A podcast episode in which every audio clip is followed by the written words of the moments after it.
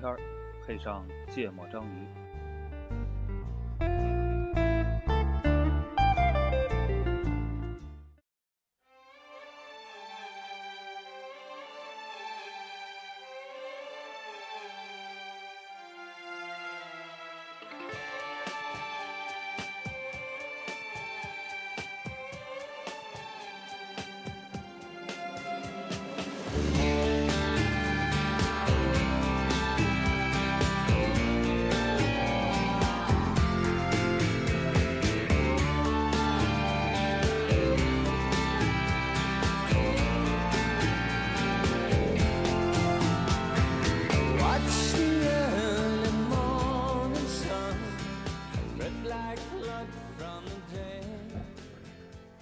大家好，欢迎收听《芥末章鱼》，我是肖阳，我是娜娜，没有一则，嗯。啊，这算是算是实力大增还是实力大减？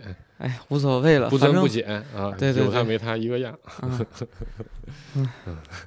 对，然后我们这期聊一个怎么说呢？其实这话题真要初初听啊，嗯，初听跟嗯咱们俩好像没啥关系，对，但就很好奇，对，但刚好我又有一点有过那么一段相关的经历，对可，能能说上一些，啊我觉得挺有意思的，啊，分享这个事儿儿，我不知道大家好不好奇啊，就是嗯我觉得肯定有大多数人都不知道，嗯，就是平常过，尤其是不能做这么说，因为毕竟住在那种房子里的是大多数。哦不不不，就是呃，就想要聊什么，就聊一聊农村的这些别墅或者农村的住房啊啊。自建房，对，就是以前呃，以前可能大家都是从那样的房子里边长大的，就我们这个年纪啊，就是三十多岁，不是吗？我还真不是啊，嗯你不是，好吧？嗯，啊，你比较年轻，对我比较年轻，对嗯就是现在坐火车呢，会还会看到，对，就是有的时候火车哎开过去，发现那一片儿有一片都是别墅，就是感对，就洋房，嗯。而且呢，周围感你看起来好像前不着村后不着店儿了，就是那么一片，嗯。那个房子就是个村子，嗯。对，修的吧也不完全一样，嗯。就是在北方呢，经常嗯。见到的是、呃比较一致的，就可能都是一个开发商建的一套，就长长得比较像。嗯。但是尤其是到那个南方，嗯，呃，到什么过福建，是到那个深这广东广东那些地儿，嗯。然后就你会发现每一个房子都不一样，嗯，就长得千奇百怪的，然后甚至呢，尤其是广东那边，他们那个就是一个房子挨一个房子，那个房子是、有的，你看是五层，嗯。有的是六层，嗯。然后它又不像说咱北方这板儿楼五六层是一大长条它就是 感觉六十平米直接上去了，啊，对对对，就是，五层。嗯就感觉是一家啊，一个小房子，然后往嗯高垒，垒了很高，嗯然后你看起来也都不太、一样，不太、不太一样，也不太好看。嗯反正就风格比较多样。对，然然后这个感觉呢也不太一样，然后全国各个地区嗯也有一些差别。对嗯，然后我就特别好奇哈，就是、就这些房子都打哪儿来的？因为在我印象里啊，打哪来的？打地上长出来的。就是在我印象里，这个农村其实，我现在回老家嗯去、去过清明节什么的，嗯就是那儿是特别土的，那个土真的是土房，啊，就会见到土房但是泥巴泥巴垒的那种，就是建的，但是那个基本上没人住了，但嗯至少就是就还有那种石头房对，都是石头房比较多，砖房、啊，然后啊童装房，嗯，是的，就是是有大片存在的，对，是的啊，嗯在辽宁的农村嗯是有这样的。嗯然后感觉坐火车一趟跑就很少能见到这样的了嗯啊。嗯，然后呢，你之前又有一些经历哈，对对对，我就是曾经参与过一家公司嗯。做的就是农村自建房的这块儿业务，对，嗯。所以先给大家讲讲，就是你你之前做这个业务的时候，嗯，就是盖房子的都是什么地儿的什么人呀？对，这个这个，我们当年还是做了很多工作的啊，嗯。就其实有很多信息，而且我觉得分享起来呢还挺有意思的，嗯，就是嗯，先讲讲这个总体的宏观的一个情况啊，而且我觉得这期节目也可能可以收费，你知道吧？哪个人要听了觉得有用，说不定拿去做个创业项目，或者做个投资的指导，嗯，其实是是是是不错的，因为我们当时的确做了很多很多调研。嗯就说先说这个规模，这个中国现在差不多按字面意义上的，就是统计意义上的这个农村人口，差不多是七亿人，嗯。对吧？嗯。然后呢，这个其实平均每户的人的数量，我记得是三点七五左右的这么一个一个一个一个一个人户均户均人数，嗯。也就是说中国差不多有不到两亿户，一点一点八亿户左右的这个农村户口，嗯。就一点八亿户人，因为农村的这个就你要盖自建房，你首先得有宅基地，嗯。那宅基地是按户来分的，，OK，一户是一个一一块地，嗯，那比如说你你你你你你你你长大了。嗯成独立成年了，如果你还有农村户口，按理说村里是要给你发一块宅基地的啊、啊那这个宅基地呢是按人头来算的，就等于说你这户里有多少人，我就给你批多大地，多大面积？对，多大面积。嗯这个这我有点我有点我算算，我记得平均好像每个人是三十五平，，OK，三十五平还是四十五平，我有点记不清了。嗯但反正大概这个数，也就是说你如果是个三口之家，嗯你基本上能拿到一百来平的这么一个宅基地。嗯啊、然后村里就可能会在这个宅基地，就是因为这总体还是因为农村的宅基地本质上就是在它整体的这个村里的这个规划区域里，那就是我会划一块地给你。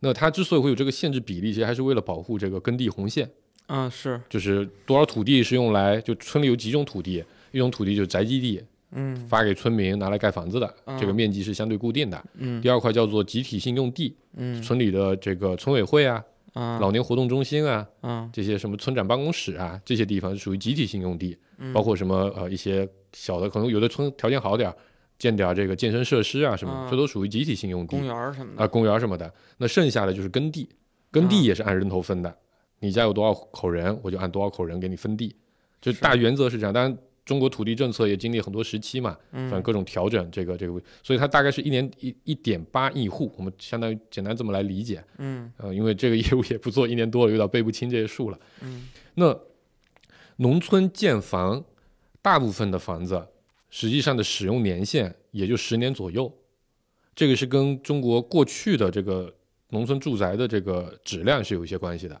以前都不垒地基，以连地基打得浅，嗯对；第二，它都像刚才说都是砖房，对，砖房的话呢，设计年限可能会到二三十年，但是到了十几年左右，这个这个房子就看起来非常旧，啊啊、也非常不好用。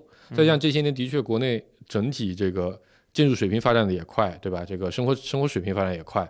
你十几年前建的房子，很多人都觉得已经不符合他的居住需求了。嗯所以呢，平均我们当时大概估了个数据，就平均的住房更新年限是二十年嗯一换嗯啊，这算是相对就是保守一点的估计。也就是说，每年差不多会有接近一个百分之五的嗯。住房更新率，嗯所以一亿多户嗯。除以百分之五，就二十分之一，差不多一年会有九百万套，六百万套到九百万套之间，房子要建，全嗯国，嗯，你百分之十是一一千八百万嘛，百分之五就是九百万套，我们嗯。当时大概估全国大概是六六百万套左右的一个市场规模，嗯。然后呢，主流就像刚才说，我单层的面积差不多一百平到一百一百二是主流，一百五的话家庭会稍微大一点儿，就单层面积一百二啊。嗯。那农村现在，呃，各个地区不一样，但大部分的地区呢会允许你盖两层到两层半，按两层算的话，建筑面积大概在二百四十平左右，嗯，基本上是这么一个水平前后院儿算吗？啊。前后院不算啊，啊前后院属于宅基地，但它不会允许你不会允许你盖，就等于说它地会划给你说这块地方你是可以用的，啊，但你不允许挂盖那个地方，因为嗯。你你盖宅基地之前，你要自建房之前你得去报批，嗯。报批之后呢，他会给你一个审批的这么一个一个一个一个一个一个地契，啊那个地契明确的规定了你的宅基地从哪里起，东起哪里，西指哪里，南起哪里，北起哪里，它会有一个形状，啊你在这里面你随意发挥，啊你不能超啊所以好的，不是，那那你说按人头分的那个宅基地的面积，嗯，它是算院子还是不算院子？呃不算，不算三十五平是不算院子的。啊啊，然后院子可能还有一个算法，对，他会给你啊。配套。OK，啊，会给你配套一些。啊前后可能多少？对对啊。对对对 OK，啊，对，我就说，要是农村光盖个房子没没院子啊，那肯定不行，肯定不行，对对，对，然后不符合他们的啊，对，根深蒂固的思想。对，嗯所以呃，这个你看刚才这批这个宅基地的形状啊，嗯位置可能还不是最重要的，因为在嗯村里一般都不是不会特别大，嗯你去哪也都还挺方便的。嗯更重要的是，你这个宅基地的形状一定得好。嗯你想，你要批来一块斜的三角形的宅基地，嗯，这房子就很难盖。对这事儿谁说的算呢？村委会说了算呀。我去，所以所以，所以为什么村里面你要跟村长啊啊搞好关系就那么重要？对，那比如说我家原来嗯原来院子在那个地儿，嗯，然后呢，我想在我原来那院子上把我那个老房子翻新了，这事儿是不行的，呃，你要批要批。要批，那他嗯他就说我不给你批，我给你分个别的地儿，然后你就只能搬家了。不会这么干。OK，一般来说不会这么干，就是因为他原来那房子还是他自己的，比较难。对，但我原地翻新嗯，这个事情原则上是不能反对的 OK 啊啊，但你方案要跟他大概做一个报备，OK，这个村里会管嘛？你真啪啪盖六层那也不行啊，把别人给挡了嗯。啊。所以，所以这个每年你都要去村委会里报批，嗯，就它，但这个各地政策也都会有些不一样。像我们原来做的这个西南地区，嗯。基本上是有的镇就是每个季度一批，啊。有的镇就是一个月一批，嗯这不一定啊。所以，为什么村里面这个村委会啊嗯这么重要？这是一个很重要的一个地方。对，相当于相当于所有事儿他都管嘛啊。对，大部分的事儿他都管，尤其是这个可能生老嫁娶这些软性的事儿不管，嗯。但土地啊、嗯。耕地啊嗯。这些资源性的东西，基本上都村里管。而且村村长很重要的一个点，嗯。就村委会这个东西，它不属于公务员体系，嗯。所以它不受公务员体系的那个限制啊啊。比如说我要升迁啊，要干嘛？他属于基层干部啊。嗯基层干部他，所以他是村委村民自治选出来的啊啊。所以可能看过《乡村爱情》的嗯朋友们就会有点概念，对吧？就是每年一到选村长的时候，嗯，选村里干部的时候，就是李四狗跳的对赵能、嗯刘能和赵四啊，啊这李天天 就得闹。对嗯所以，所以这个事儿就就村村村村委会的权力嗯。其实还是挺大的。嗯。啊，因为毕竟村村中国的农村还是多多少少有一点点自治的这个性质在的，嗯。包括村委会的一些钱啊使用，都村里一起村民一起集资的集资的嘛，嗯。啊这是一个大的一个规模性，所以这个市场其实是很大的，平均造价不含装修，现在全国的成本平均平均下来啊，大概在呃差一点的红砖的大概在八百块钱左右，嗯呃好一点的呃就就工艺复杂一点可能要到一千，然后人工贵一点的地方可能也是这个价，嗯。如果是混凝土的话，成本大概就在一千一到一千二，嗯。所以你算一算，两百多平的一个房子，嗯。你造价下来起码得要个三十来万，嗯。这这只是基础的造价，嗯，就是成本价不带不带装修，嗯。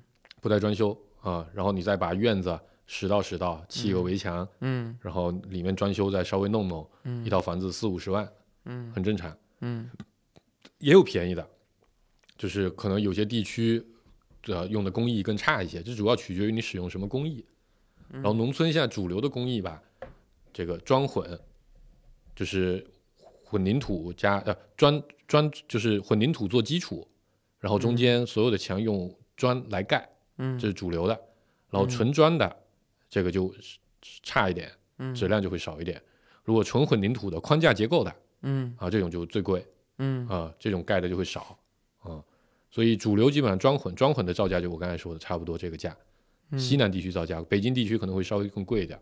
这两个地区我了解人工对对啊、然后农村，你看刚才你说这个就很有意思，就是、嗯就是这个房子的分布，各个地区是不一样的。是。北方的农村，因为北方是平原更多一些，所以对。所以北方农村基本上是网格形状的，就一个村的房子都盖在一起，嗯，然后挨家挨户挨着，对。可能隔壁临个墙，中间留个小道能过，前后嗯院子各留出来就行了，嗯。这是比较常见的。尤其北京的农村，你会发现基本上都是聚集一条一条的。一条一条的，嗯。然后横竖交错的。对。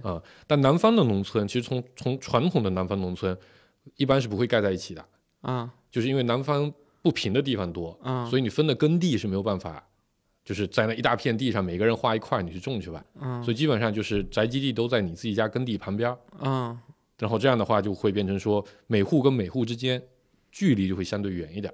嗯像我们在四川农村做的，就每户之间可能起码四五百米，就或者少量的聚集好酷啊！啊、就你你你前后都没有人，你知道吧？啊对啊，你独个独个自个儿，对。就，跟像自己在山头上盖了个自己的房子，对。对吧？别人在另外一个土坡上呢，没错没错没错吧。但是这样肯定也不方便，嗯，所以像像南方有些地方也会有一部分，比如说我们集中把几家兄弟盖在一起、啊。啊，这种也会有。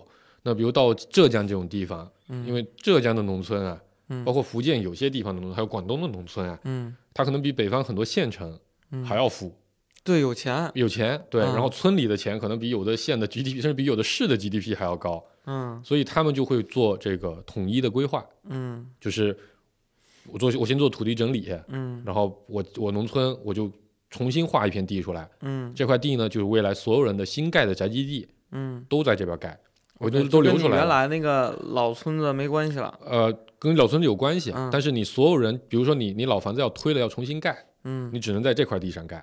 嗯。这样的话呢，经过了一段时间，逐渐逐渐的就可以把所有村里的村里的所有村民都集中到这么一一片土地上，一块地上来盖，就跟那个城市说我南迁对。开发区那对，种的，它就它就变成说我在村里面盖了个小区出来。OK，嗯。然后这样的话，我就能把道路规划的很平整，嗯，我统一整理土地，也统一的去去做地基，然后甚至我统一的做外观的规划，嗯。因为村里有钱嘛，他就可以把道路啊、绿化呀、嗯。公园啊这些配套设施都做好。嗯。然后你挨家挨户过来，比如 A 一栋就是你家的，你现在不盖我就给你空着。嗯。过两年你把你老老的房子拆了，你就来嗯。A 一栋你盖。嗯，A 二栋是他的，他就先盖上了。嗯。然，后每家每户盖的高度啊什么基本都差不多，嗯。样子也都差不多。哎，这跟我印象里边还是有偏差的，我一直以为是北方的标准化做的比较好，然后就说北方的标准化为什么你看起来会不错，嗯。是因为北方的这个农村的施工，嗯。基本上每个村里都会有两三个常驻的施工队，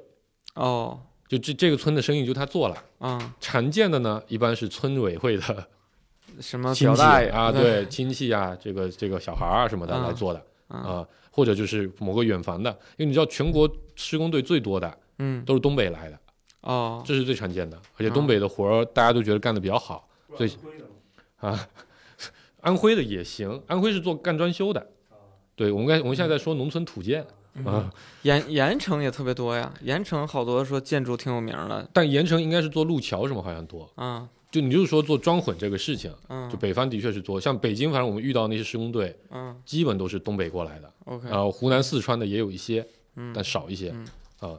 然后呢，这个施工队吧，它大部分呢，因为在过去的这段时间里，房地产发展非常好的时候，嗯好的工人、好的施工队一定会被吸纳到大型项目上去，啊因为大型项目它持续有活，一个项目周期长，嗯，对吧？然后资金有保障，你去盖个万科的房子，啊那中国铁建对啊，你你啊。肯定你肯定工资不愁发嘛，对。的话你你真的包工头跑路了，你还该找公司去。嗯。那所以农村的这些盖房子的人，相对来说都是在建筑行业里这个水平差一些的。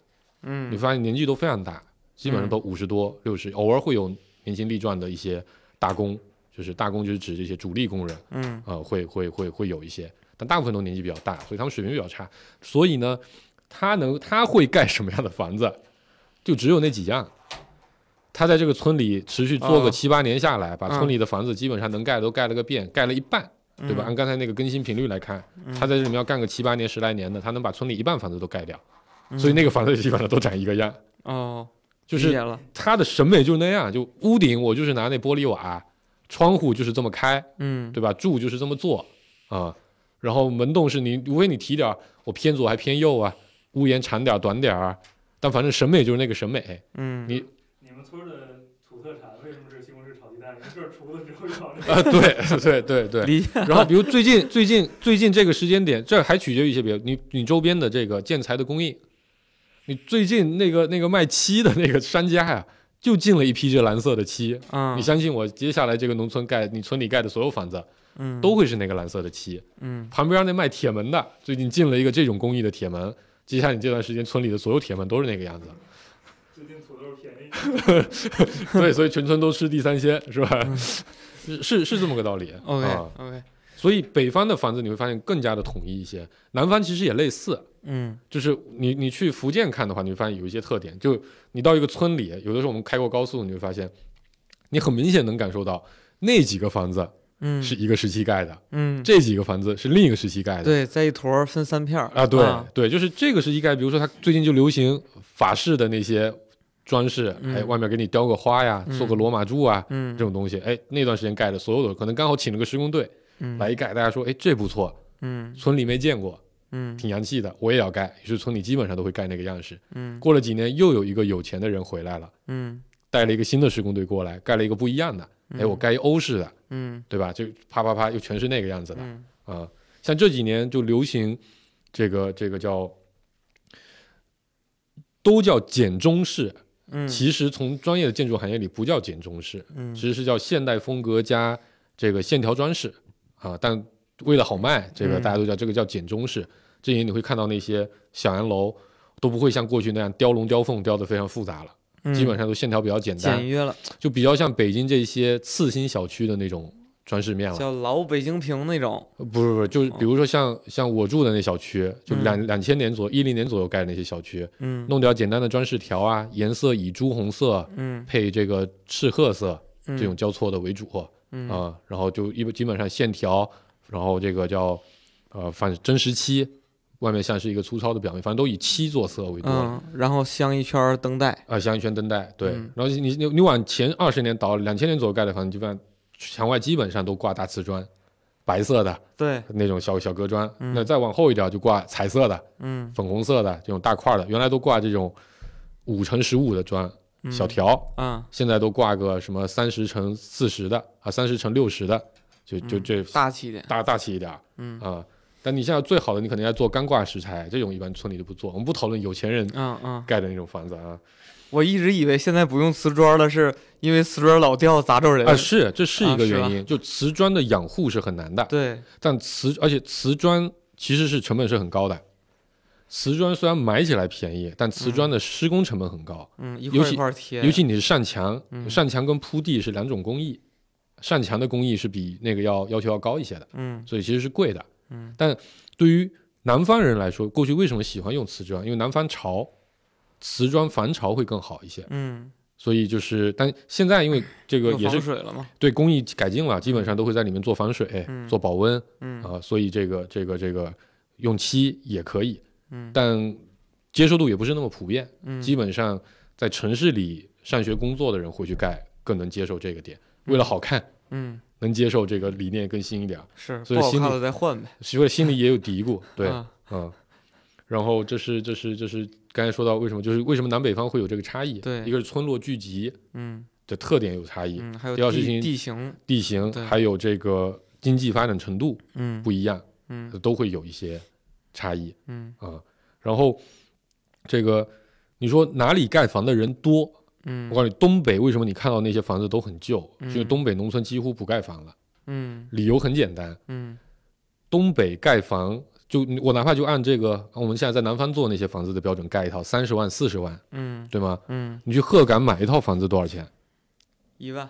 一万块钱、两万块钱。你哪怕你现在不去鹤岗，你去个锦州，嗯，你去个这个佳节那地方叫什么？福气阜新、盘锦这种这种市里，你买一套房子多少钱？啊，那还挺贵的。也就十几二十万，对吧？你能买个不买不着，哪买不着？买不着，你怎么着也得四十万往上。对啊，那你四十万往上，你是能买一买一买一买一城里的房子，买一城里的房子，对吧？你进了城，然后这房子呢是开发商盖的，基本上都是框架结构的。嗯那你在老家你买一个房子盖一个房子也得四十来万，嗯。问题是那个地方也没发展，也没人，用途不大，所以而且你看南方盖是要四十万的，你在东北盖，南方少什么？南南方保温少做好几层，嗯。没南方不做炕不做暖气，对吧？嗯。这些都没有，嗯，你把这些都算上，北你去东北做一个房子，成本起码再涨个十几万，所以在东北的农村里去盖这个房子。现在是不划算的。嗯你不如有这钱啊，而且你这盖这房还不能贷款，嗯对吧？你得自己付，嗯得全掏，你不能贷款，不能那个。你你你你你去市里面买个三四十万，嗯首付十来万，嗯一个月再还个两千多块钱，嗯，我就能住上楼房了。嗯城里面那多方便，所以北方是很难有这个发展的。所以全国盖房最积极的省份，嗯全国排名第一的，呃，搜索量从百度搜索量上看，全国排名第一的是北京。嗯从这个百度指数上看，这这也很好想象，对吧？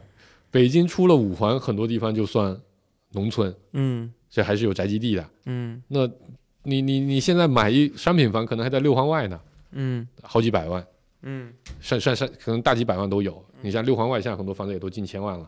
那我在五环稍微往外个七八公里，我有块地，一百五十平，一盖盖两层半，三百多平，将近四百平呢，嗯我才花个一百万块钱，嗯，那肯定我回家盖呀。所以嗯北方人、北京人盖房是特别积极的。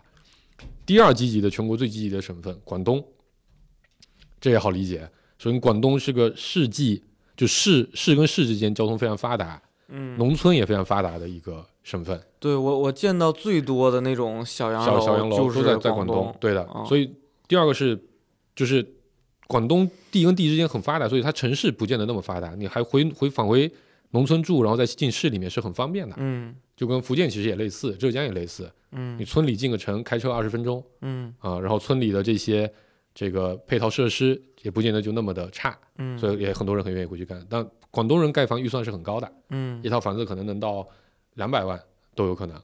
嗯。嗯，第三积极的城市是成四川。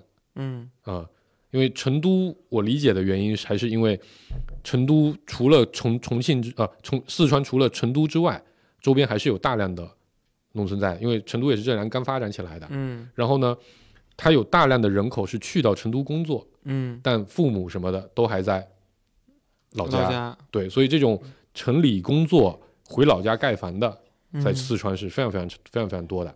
然后嗯四川本身也是个人口比较大的国那个那个省份，是 是，所以四川是第三，然后是浙江和福建，嗯，嗯。基本上还是以经济发达、农村是否是宜居嗯。为主要的一个一个一个一个指标。嗯，啊没钱谁琢磨回老家回盖房子？对啊，你说东北人真要盖房，可能会体现在三亚的搜索指哎数上面，有可能，嗯，嗯。所以这个差异是很大的。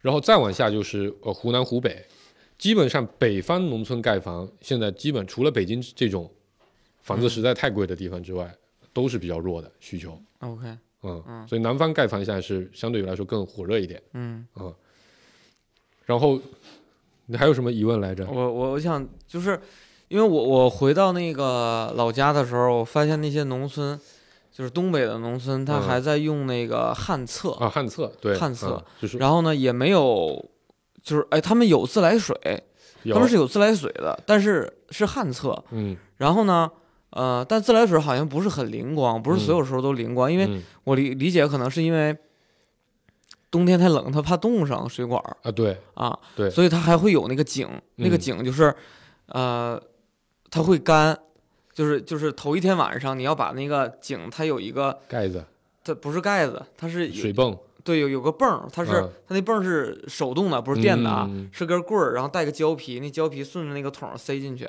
然后呃，你先你平常早晨用的时候，你是把它先放到底下，然后你盖往那泵儿上面浇上水，嗯，相当于把那引空气都盖上，然后嗯。引水，对然后把那水抽上来，对，呃，然后到晚上呢，你要把它把它那个把那胶皮拿上来，把那水嗯都漏下去，嗯这样就省得冻上嘛。嗯那个东西它现在还有，对，而且甚至还在用。就是这个情况是这样的，就农村的这些水电、水电煤嗯这几个基础设施，这根据各个村不一样啊。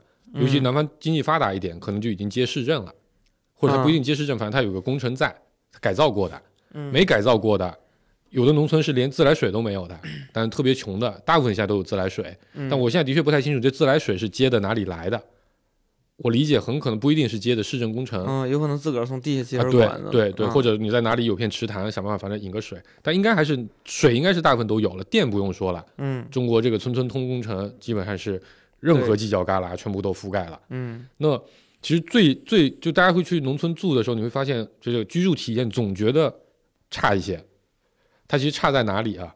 第一，农村很多地方没有没有煤气，啊，没有天然燃气，没有燃气，对，没有燃气，所以呢，你你比如咱们去住农家乐的时候，你发现大部分的这个农家乐里用的都是电热水器，嗯你从来没有见过用燃气热水器的，因为村里面不通燃气。嗯但北京现在有些农村已经开始改造了，嗯，这个基本也跟，但你看像我们家那种地方，我们县城才刚接上天然气，以前都用液化气，对啊拿瓶子装的，对啊、瓶子，对，就拿那个大罐子罐的罐子大啊罐子装的，对，这是一个比较重要的点。所以它没有燃气的话，其实它它限制了你很多能源的使用，对吧？你的灶台、对，你的取暖、这个暖气，嗯呃，这些地方。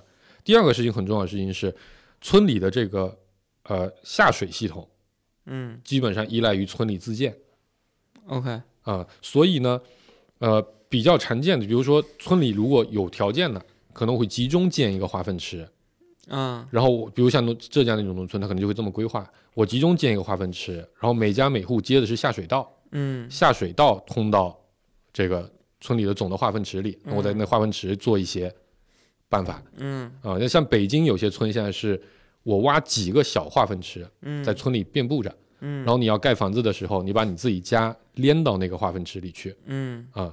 这是这是第二种做法，但比如我们在四川做的，嗯大部分时候你都得自己建这个化粪池。所以我刚才说那二十几万的报价嗯是不包含化粪池的哦的的的的工程的。嗯化粪池你得自己找个地方挖，嗯挖完之后你再连进来嗯啊。那化粪池呢，其实还有很多工艺的讲究。化粪池它有很多工艺的讲究，做的好做的差就差别很大。它主要差别在哪？就是去农村住房的时候，你经常会感觉那个厕所啊很容易味儿，嗯这是为什么？经常你去农村住的时候，还有第二个事情，你就觉得农村就很潮、很湿、很嗯阴冷。一部分就是因为化粪池这个下水系统肯定是不如市政这种集中处理的来得好，对，市政离自己太远了，离自己远啊，啊你只是一个水管接到屋里然后中间一定会做一些什么水封啊、U，U 型弯啊什么，对就把它这个味道给挡住。对，农村如果你施工简单的话，一根管直通，那访味儿是非常厉害的。嗯你现在做得好，因为你要做个 U 型弯儿，那农村地基又打不深，你又不能提前把管子埋在地基里，嗯，所以你做 U 型弯就很难。嗯你要么就会把这个这个这个管子嗯在底下垒得很高，嗯，所以你将会去农村，你会发现上个厕所嗯好像要蹲在窗户边上了，啊就是因为它要垒得很高，它才能把这 U 型弯之类的东西做出来。嗯所以，对吧？你会发现你你上厕所跟登台一样，啊爬好几级台阶才能嗯蹲下来啊。对我们这都是属于蹲厕所？嗯，这是一个很重要的。第二，它反味儿，嗯反味儿带来是还有潮气的返回。嗯第三，你这个化粪池你要定期的处理，嗯对吧？你一般大家都自己想办法掏出去，嗯拿去浇个地啊啥的嗯嗯啊。如果不行，你可能定期村里会有组织车过来嗯给你抽走嗯啊。所以这是一个比较，然后再再配合刚才说的，我的施工工艺，你想农民盖房，很多时候你说你这么盖会冷，我外面加两层保温，点没事，少好几万呢，好少好几万，对啊，嗯。那我就省了，嗯。因为保温分地面防水你要做好，各种防渗、防防漏。嗯。第一是防上面漏下去，嗯。更重要事情是防下面的水汽透上来。因为农村基本上那盖土，因为都在农田边，嗯。所以你底下经常都是会有，尤嗯其南方都是会有水水水在的。嗯。第二事情是墙面你要保温，嗯。你也得做好几层。嗯。那有的愿意花点钱的，像农村比较常见的，愿意花点钱的，我就拿个这个空心砖。但农村这个这也挺逗的，嗯，这个觉得空心砖没有红砖好，哎，对，没错，不结实，没，错，是实际上从技术上角度，他们是更结实的，嗯而且那东西其实成本也更高。对，所以我们当时做那房子是用最开始是用空心砖的，结果没有农民愿意接受，所有人都说我加钱，嗯你给我换回普通砖砖、普通红砖去了。对，我们就说可以啊，哎没问题啊，一平米少二十块钱呢，对我们来说嗯成本嗯啊。然后保温，你可能要贴好几层泡沫板，嗯，然后外面再刷这个漆，中间嗯贴一层防水的这个薄膜，嗯这些东西也好几万，嗯一套房子下来可能一两万块钱，嗯能省则省了。嗯屋顶嗯，这也是这是省不了的，屋顶省不了，但屋顶也有工艺区别。像我们啊最早时候都是那个过渡设计，我们一共做十二层屋顶啊啊，就从防水到砂浆到找平到腻子到漆，我们一共做十二层防水，所以它一定保证这个防水啊、保温啊都是够格的。嗯，你想普通人自己干，你肯定舍不得这么干啊。那现在我现在回老家，我们那房子上面还看那个那房梁呢，你知道吗？知道嗯什么叫房梁吗？嗯，就是他拿那个木头，木头支的，哎，这对，这是一个很大的区别。嗯木头支的嗯便宜，嗯因为你现在主流如果按我们我们做那法，我们用混凝土的，那就嗯贵了。为啥？首先你得先拿木头支一遍。嗯支一遍之后呢，你在上面打干筋，那就是全干净了。嗯。然后你再拿木板塑一遍形，嗯。这个叫做木工，做做做做做做模，嗯。做完模之后混凝土灌，嗯。混凝土多贵啊！嗯。灌完之后，我再做那那一层一层的工艺，嗯。再做上至少得做个五六层。嗯。你想，我先混凝土灌完，找个平，刷个砂浆，铺个防水，嗯，再铺个薄膜，嗯。然后在上面再铺再刷一层浆，嗯。然后开始贴砖或者贴瓦嗯。啊，这起码五六层出去了嗯。啊，这东西贵，那一个嗯房顶得占个，哪怕刚才说那一百多平的房子，那一个房顶得占个三四万四五万的钱，至少。嗯那拿木头便宜啊，嗯对吧？你支个木头上面盖个瓦，那个东西几千块钱对结束了。但那玩意儿就不防水嗯啊，就不保温，嗯就比较差。然后农村还有为什么冷？因为它村里说了能盖两层，嗯对吗？但没有说两层多高啊。嗯，为了挑高高，为了看起来大气，嗯。基本上挑高都会做个三米三、嗯。三米五。嗯，这东西对保暖结构来说是特别不环保的，你知道吧？再稍微大点儿，北京盖两层啊，了，对啊，是啊，所以所以你会觉得特别冷。你一进农村，你经常会感觉一讲话特空旷。嗯。啊，也这有很大的关系。啊。然后还有就是这玻璃开玻璃，玻璃是比墙要贵的。嗯。做窗户呢，你想你做一面一扇大窗户，可能几千块钱嗯。出去了，在那个地方多砌点砖，嗯。那是便宜的。嗯。所以窗户一般来说，它为了省钱，会让嗯。窗户砌的小一点，嗯，所以光进不来，光进不来，光照条件就不够，屋里也冷。嗯。啊，这都是因为你真要完全符合国家标准去算过一遍，你发现农村的房子肯定不盖成那个样子，嗯，那个东西就肯定不符合城市建筑的要求，嗯窗户开的方向也不对，嗯。窗户开的大小也不对，啊，这个保温标准做的也不对，啊，所以所以就为什么农村的房子你住起来，你总会觉得它看着可能外观上已经很洋气了，也很大了，嗯家里的电器用的也还行，可能跟咱们在北京这些自己租的或者买的房子里用的也不会差特别多，但你住起来总觉得有点儿不得劲。嗯其实就是这些细节的原因造就的，差异是很大的。嗯，就它农村的基础设施，再加上你自己，而且很多东西不是说你自己愿意掏钱就一定能做得了的。就像说我村里没有配套的东西，嗯，你其实就很难办。嗯，嗯然后不包括农村有些施工工艺根本就没有人做过，或者说根本就没有规模经济。你你弄个地暖，啊，就是你花大价钱行，对，啊是的，你可能你弄个地暖，如果你现在还好一点，北京基本上村里都会铺地暖。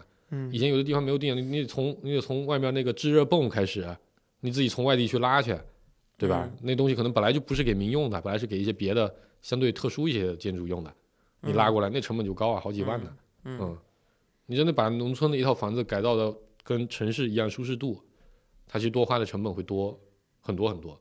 嗯嗯，所以这个好多农村新盖的房子已经都能有这个，就是城市化的现代化的卫生间了嗯啊！我觉得这个是我我我所有回农村，就是去各种各类农村，嗯，最重要的就是这个厕所。就厕所啊现不现代化，对决决定了这个家庭现不现代化，对对对吧？然后那个我最近参观了两个这这样的那个房子是吧？对，嗯是就是就是盐城的，然后呢，就这两个房子都特特特别有特点啊。第一个是你们都去过，就是那个是吧？就之前就我我媳妇儿她她她父母那个院子里边当时还嗯堆一堆桶什么的，嗯，对吧？现在那个院子已经都盖成。就就在原来的那一单一层房子顶上盖又盖了两层，一共三层楼，就跟那个路边所有的房子码齐了。嗯啊，码齐了呢，他们那个房顶上做了一个特别现代化的一个叫做阳光房，啊，就是我们以前抽烟那地儿的那种阳光房。拿玻璃房盖着嘛。我去，就是顶层全是透大透明玻璃，嗯，巨热无比。对，巨热无比嗯，啊！我觉得这个也是，就是他们追求现代化没有考虑，那玩意儿冬冷夏暖。对对就没有考虑说这个实际居住到底对会带来什么问题，嗯因为他们那边那玩意儿成本低，嗯，对不也也也不便宜，比盖房子低，肯定是比盖房子低的啊然后嗯就是那个，就是他们那片儿没有那样的，就他作为一个第一个吃螃蟹的新式的 想法，嗯。啊，然后还有另外一套房子也是他们那片儿，然后我去参观，特别逗，就是以前咱们呃这个住楼房，我们叫叫叫做那个吊顶，嗯。做吊顶不是都有那个类似于塑料的板子一长条的，呃，然后不是塑料板，一般是三合板。对，啊。就是铺满了房顶儿，啊啊。然后你说是那种塑料的软的是吧？对呃，那种扣板、铝扣板之类的。对对对，他们整个整个所有的墙都是那样子的。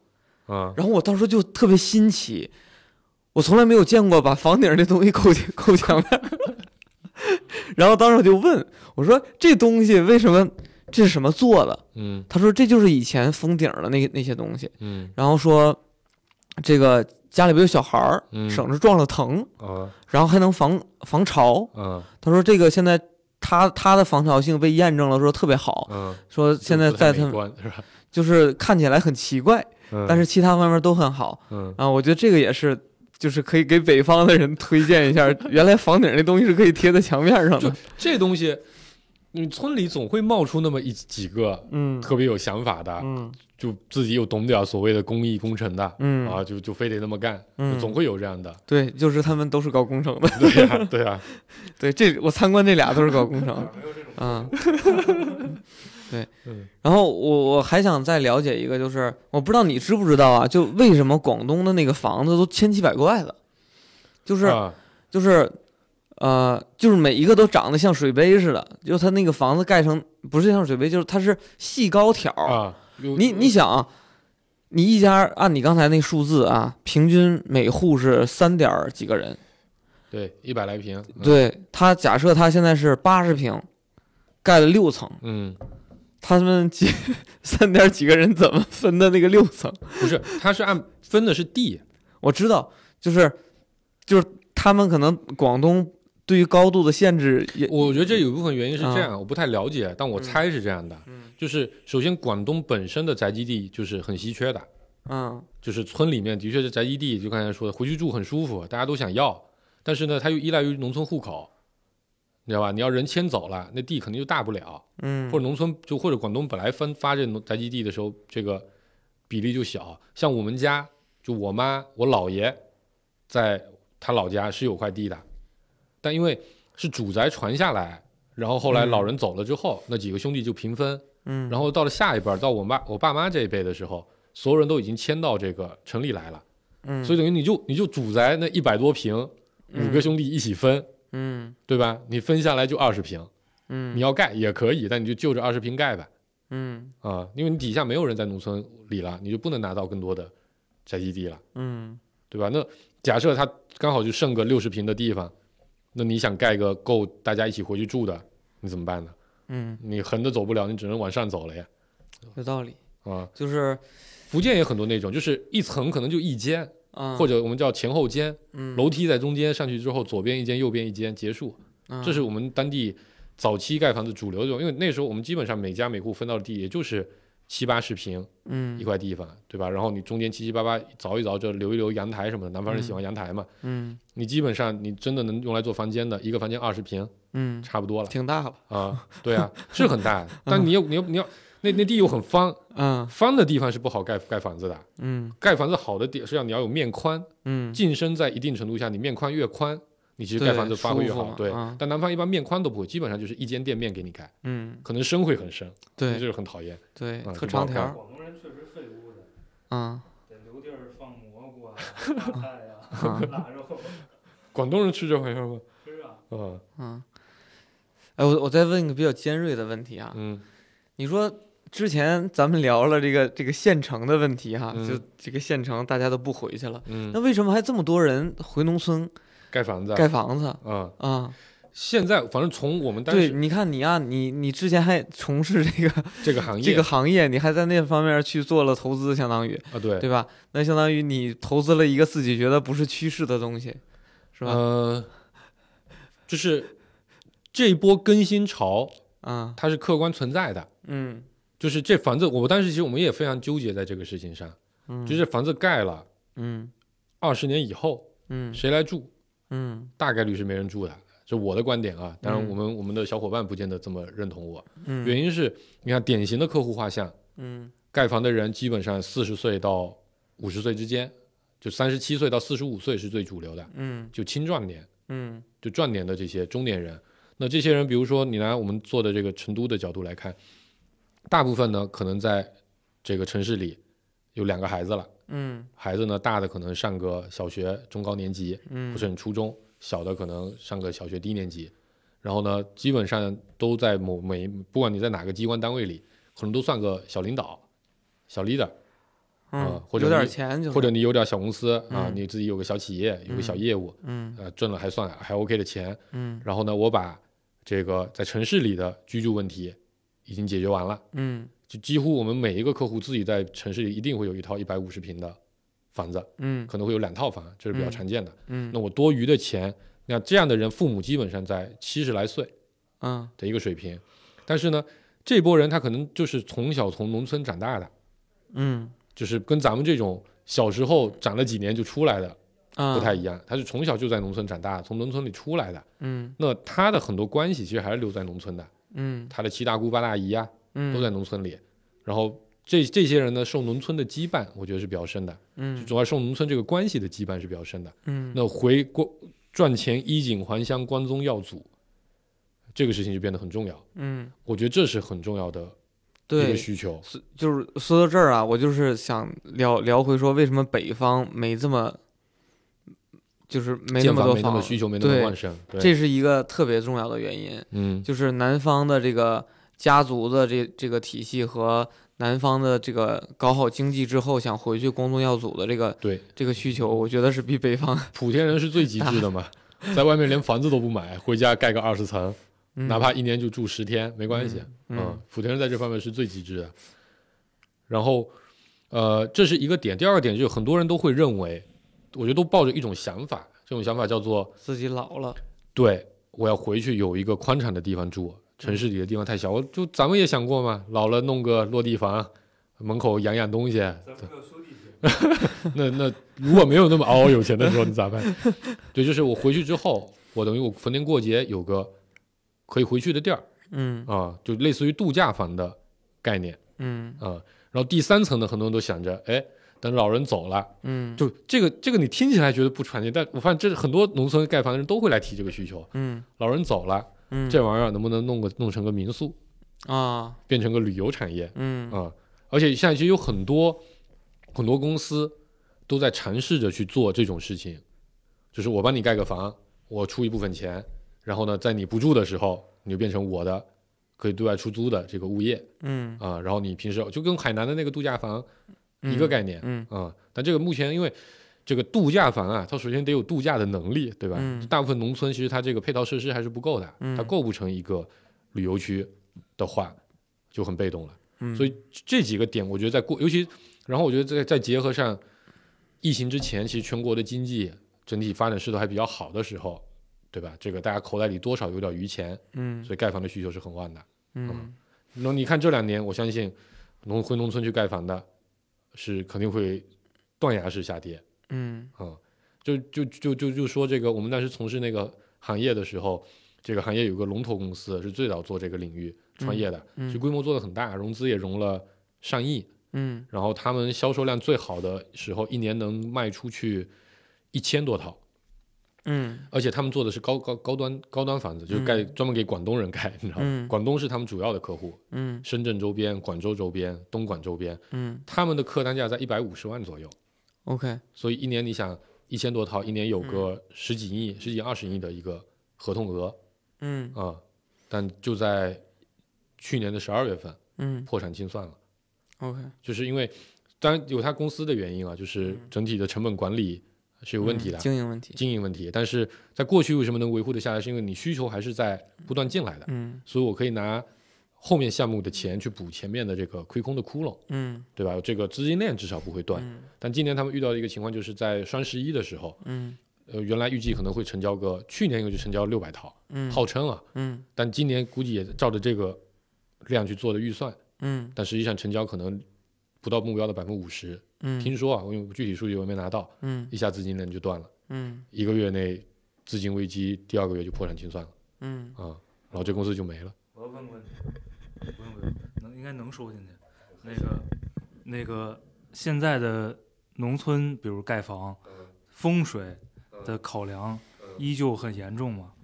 哎，非常好的问题，你要不提我就就漏了这一趴。我不提你就直接说 这个问题给我们当年的工程啊，是造成了巨大的困难的。风水的问题，嗯它有几个几个几个方面会形成困难。就首先我先回答你，非常非常重要。非常非常重要，就是在这个，尤其我们我们但是主要业务在四川，你想四川听起来是一个不那么迷信的地方，对吧？比起福建、广东这样的地方，但依然非常非常的重要。这个请一个老师傅去算这个风水，出一次场，我们听说过最便宜的八百八十八块钱，到那边十五分钟，将近一千块钱；最贵的八千多一次。问题你请不着，排着队你都请不着，你知道吧？嗯。这是这是第一个问题，就是他首先，那这个老先生说出来的所有话，那业主是一定会听的。嗯。所以我们设计的任何不符合老先生的要求的嗯。都不行，不能干，你得改，嗯。哪怕那玩意儿不符合建筑安全性要求，嗯。你也得给我改。嗯。啊、这是一个比较头疼的地方。所以我们当时是希望说我们能做一个标准产品，对吗？那我这样标准产品，我才去做，我去关键这风水在每个人那儿不标不一定哎，各个村不标准，你知道吧？这个在村里面还是相对标准的，啊。就是因为这个村里吧，一般就请的同一个风水大师啊一家咨询公司做的，啊，对，哎呃，但同一个风水大师不能说在这家这么说，换另外一家那么说哎，这个比较少见，这个比较有意思。因为那俩乡亲一对词儿，发现没有啊。他说因为你们家俩女的，那家俩男的。啊，不会看这个，一般啊还是看地，哦，看地。看地，啊看时辰，看朝向啊。那这就朝向就有个问题，对吧？床，你从动线角度来说，它就得那么那么摆合适。风水大师一算，不行，你这块地南北摆床才行。南北摆床和东西摆床那门的朝向是差异会巨大的，尤其在你如果你本身就是一个宅基地面积比较小的一个房子，嗯一百来平、八九十平，已经捉襟见肘，你还非得要三居室，那我动线一定要设计的非常紧凑才能弄出来。嗯，这时候你南北一百床，你的门就必须换另一个方向开，那嗯本来就没墙，你硬生生你又得造个墙出来来开个门，嗯，那这个东西就影响会巨大。其实对房子影响哎也会很大。你们盖房子的时候还管装修的这个事儿是吗？我们原来是管的，呃啊你不你你你门得是我们开呀，啊，门属于基建、啊，土建，就门怎么开属于土建就是你设计门的时候就得考虑说啊。当然了水电我们也得通啊。啊，水电得通了，这这属这都属于基础工程，这不是最讨厌的。嗯最讨厌的事情是，我们在一个村里集中签了好多嗯好多客户，对吧？可能五六个，嗯一算风水，这真的很常见。我能我很难想象啊，中国这么大一本老黄历，为什么每个月都只有只有那么一个日子是好日子啊？你知道吧？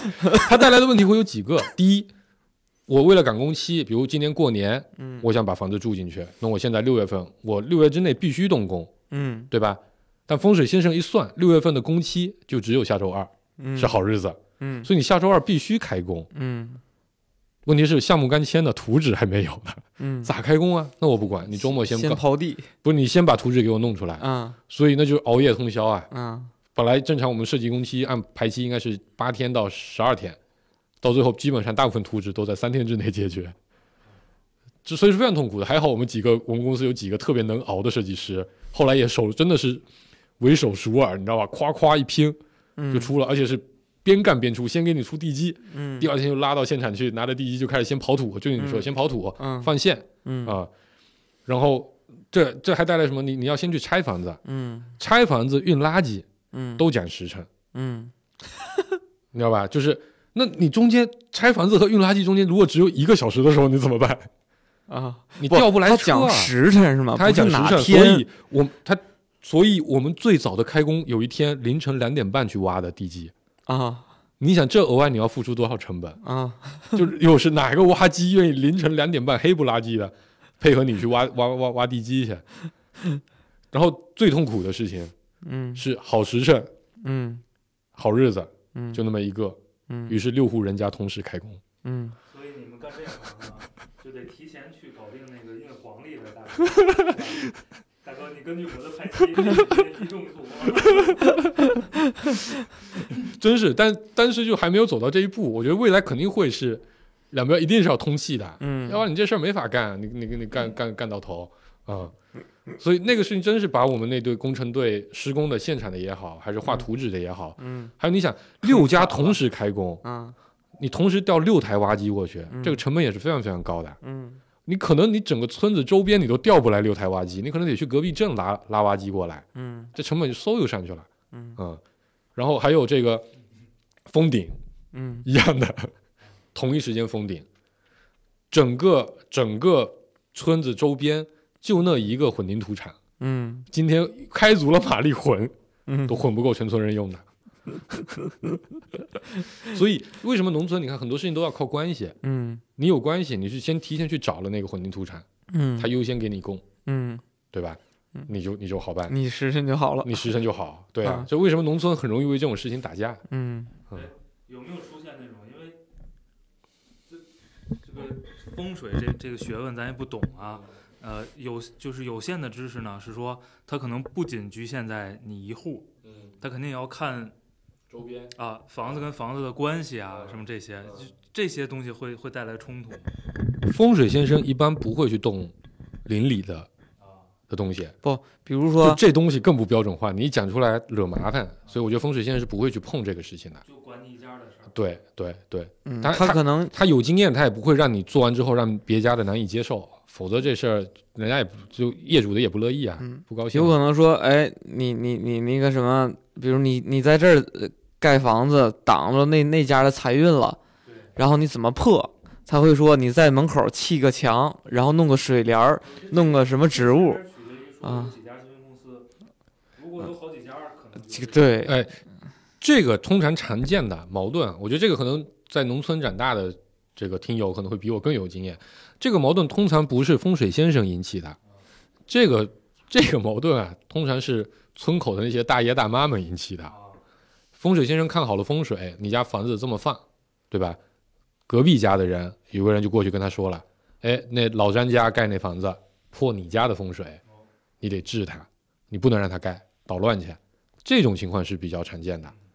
我们之前就有遇到过一个，当然他不是就从风水的角度讲，就是我们那个业主是在坡上啊，然后呢，这个这个这个另一家是在坡下，嗯然后呢，啊，我们在对对对，就在坡上坡下的一个地方，嗯然后忘了是我们的业主在坡上，反正大概是这么个关系。我们挖地基的时候，其实是没有问题的，但对方业主非得说你这么挖坏他地基嗯得赔钱，嗯然后你只要不赔钱，我就不让你施工。但他一开始不会说你要你赔钱，嗯他就说你影响他家房子，嗯说他家房子裂了、嗯坏了、有问题，嘎嘎响，嗯你不准动工了，嗯那就解决去呗。嗯那你家里你在村里要是势力大一点儿，嗯人多势众，讲话好使，嗯对吧？可能人家不敢欺负你，嗯你就就就就就闹一闹就过去了。你要孤家孤儿寡母的，你想干这事儿，那真是难，嗯人家就不让你盖，你一来就给你捣乱。捣乱有很多种办法，农村本来路就小，嗯今天你挖机要进来，我给你拎两块石头，往桥上一放，嗯往人往上一坐，不让你过了，你咋办？嗯一坐坐一天，混凝土机是不能停的，就是三个小时之内得灌，得就得灌进去。你在那边一停停一个小时，给你电拔了或者干嘛的，这个这个这个这个混凝土干了不能用了，嗯。你不让它干吧，你怕损失，你赶紧拉去下一家去灌去吧，嗯。运费你得出啊，嗯。就混凝土里百分之三十是运费成本，嗯。对吧？那这都是这都是损失，所以为什么盖个房子在农村盖个房子是很艰巨的任务，你一定要打通各方关系，你才能把这事儿搞定。嗯。嗯。我再问个跟这个嗯。跟这个风水相关的问题啊，因为我比较好奇啊，那个因为咨询公司呢分两种，一种是我只出方案，还有一种呢，我除了出方案，我还负责监理。所以你最后验收的时候，风水先生验收吗？验，一般都验的啊，就是画完线，风水大师就会拿个罗盘过来转悠过来，然后你砌完了砖，就比如一层砌完，因为基本一层砌完你格局就定了嘛，二层基本上格局跟一层差不多，风水先生会再过来，就他会提一些细节问题，这也很头疼。比如我们之前就遇到过门开小了，得扩二十公分，嗯。问题是那门儿真的是你就在结构工程师已经想尽了各种办法，好不容易把门塞进去了，那门就是夹在两根柱子中间的，嗯两边各能砌一块砖，嗯。因为你你你门总不能装在柱子上嘛，那你得嗯。柱子上打孔，那不行，所以你两边都各留了一块砖，好不容易能把门给它塞进去，就给装上了。再小那门可能就就看着肯定难看，嗯。人都过不去，不行，嗯门儿得再开大二十公分。嗯不要小看这二十公分，这是非常复杂的。嗯你这二十公分从哪去偷呢？嗯偷完了之后结构还够吗？这都是一系列问题。更重要的问题是，本来标准门一米二一个，嗯偷二十公分一米四一个，嗯好了，整个市面上没有这样的门儿，你嗯定做去吧。嗯正常门儿两千块钱一个，定做的门儿六千块钱一个，嗯这都是成本。嗯所以这这这就风风水大师好跟不好，其实也在这个地方，你知道吧？嗯，就是就是，其实好的风水大师他其实是带着一定的这个兼容性方案过来的，你知道吧？他不会给你出这些难题。嗯因为但是还有个风水大师，窗户必须开圆的，嗯圆的窗户施工成本是很大的，它取决于你的你的膜就不好织，嗯对吧？因为你你正常的就是我在上面支个木板，嗯灌个混凝土，叫做嗯过、叫做过梁，嗯那上面垒垒砖是很很好弄的。嗯圆的你咋弄啊？你上面嗯支撑咋做啊？哎，所以这些这些非标的东西对你们来说是利润成本？啊，在那个时候还是成本啊。而且对这个东西是这样的，农村现在在所有的定价上，它只看一个事儿，就是一平多少钱，在那之外都是你应该的，嗯，你跟他讲多少工艺没有用，只看量，只看量。对，所以经常有人告诉我们说，哎，你看人家隔壁施工队八百一平，你们一千一，凭啥？对吧？你你你就是贵，我不想要。但这的确有很多差异，比如说你你你灌的那个混凝土，嗯你是用木头砌的膜，还是用砖砌的膜？嗯用砖砌膜很便宜，省人工，成本也低，但它质量就会出问题。你往里面供混凝土的时候，你拆不开膜，嗯你不知道里面灌的匀不匀，嗯有没有气泡，有没有空洞，嗯对吧？你你你听不出来的。但木头肯定质量好，嗯但你刚才讲这个，他们不懂，他们会认为我拿砖砌的能比你拿木头贴贴的结实结实啊。嗯啊但其实拿拿拿砖做梁的话，还有一些就是连砖都里面都不灌混凝土，嗯直接就是砖砌了几个柱子，加点儿外面弄点钢筋一箍嗯啊，这种东西其实你真的就是你拿个挖机去啊往某个角上捅一下，整栋房子就倒嗯啊。就框架就是那种灌混凝土，你至少得把大梁砸掉，嗯整个房子才会倒。嗯像那种真的就一推就倒嗯啊。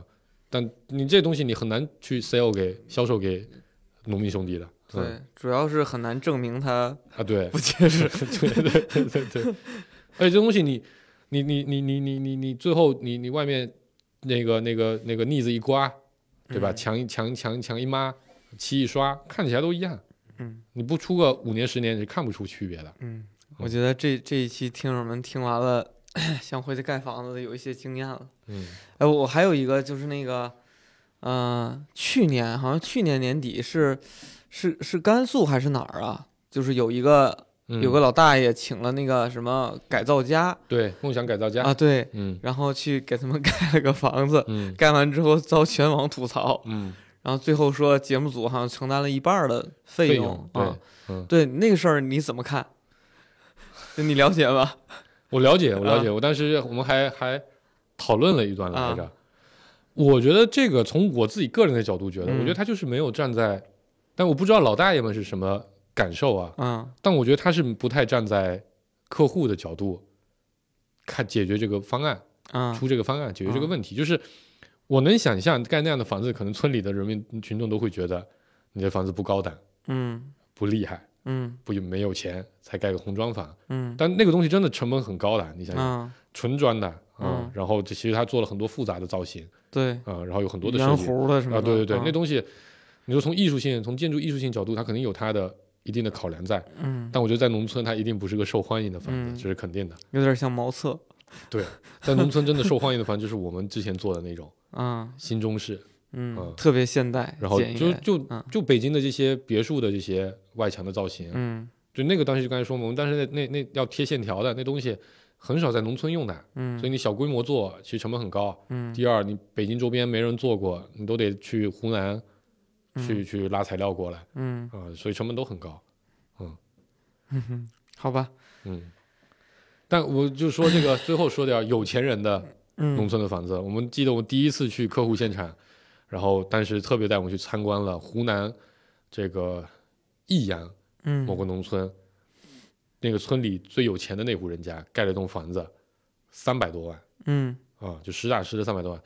你一看，可能你稍微懂点儿，你就能知道，用的的确都是好材料，外墙都是这个钢挂石材的，嗯不是瓷砖，也不是漆的。嗯这个柱子呢都是真实做的，嗯不是拿东西做的造型嗯啊，那东西肯定是很贵的。嗯但是呢，受限于我不知道是业主的审美啊，还是这个设计团队的审美，反正东西看起来吧，跟旁边的房子也就没有差多少，除了更加的金碧辉煌一点，你能理解吧？嗯就屋顶上一定会镶点金边嗯啊，所以我觉得，就其实这还是一个很重的，就很多人有需诉求的一个地方。嗯如何去告诉这个农村的这些业主，到底什么样的房子是好看的，什么样是好的？我觉得这个有非常长的教育的路要走。嗯你去看到莆田的现在的农村，就两千年到一零年左右盖的那些这个外地老板回去盖的房子，的确也是这种，我们姑且说的直白一点，土鳖审美。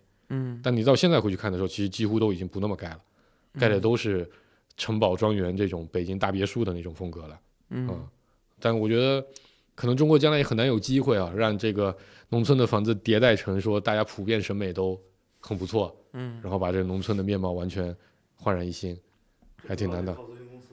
否则主要是我们主要是觉得刚才聊到这个问题吧，就是这个农村的房子本身盖起来价值不大了，所以他肯定很难去这么去干了。嗯嗯，我觉得需要这个，就可以成立一个这个风水的公司，然后去跟所有建筑公司去合作，然后我们就让建筑公司给我们推荐客户，同时呢，就是建筑公司再给我付一笔我的风水费，我两边收 嗯。啊，建筑公司，你想你们稍微改个门多少钱呢？多少成本呢？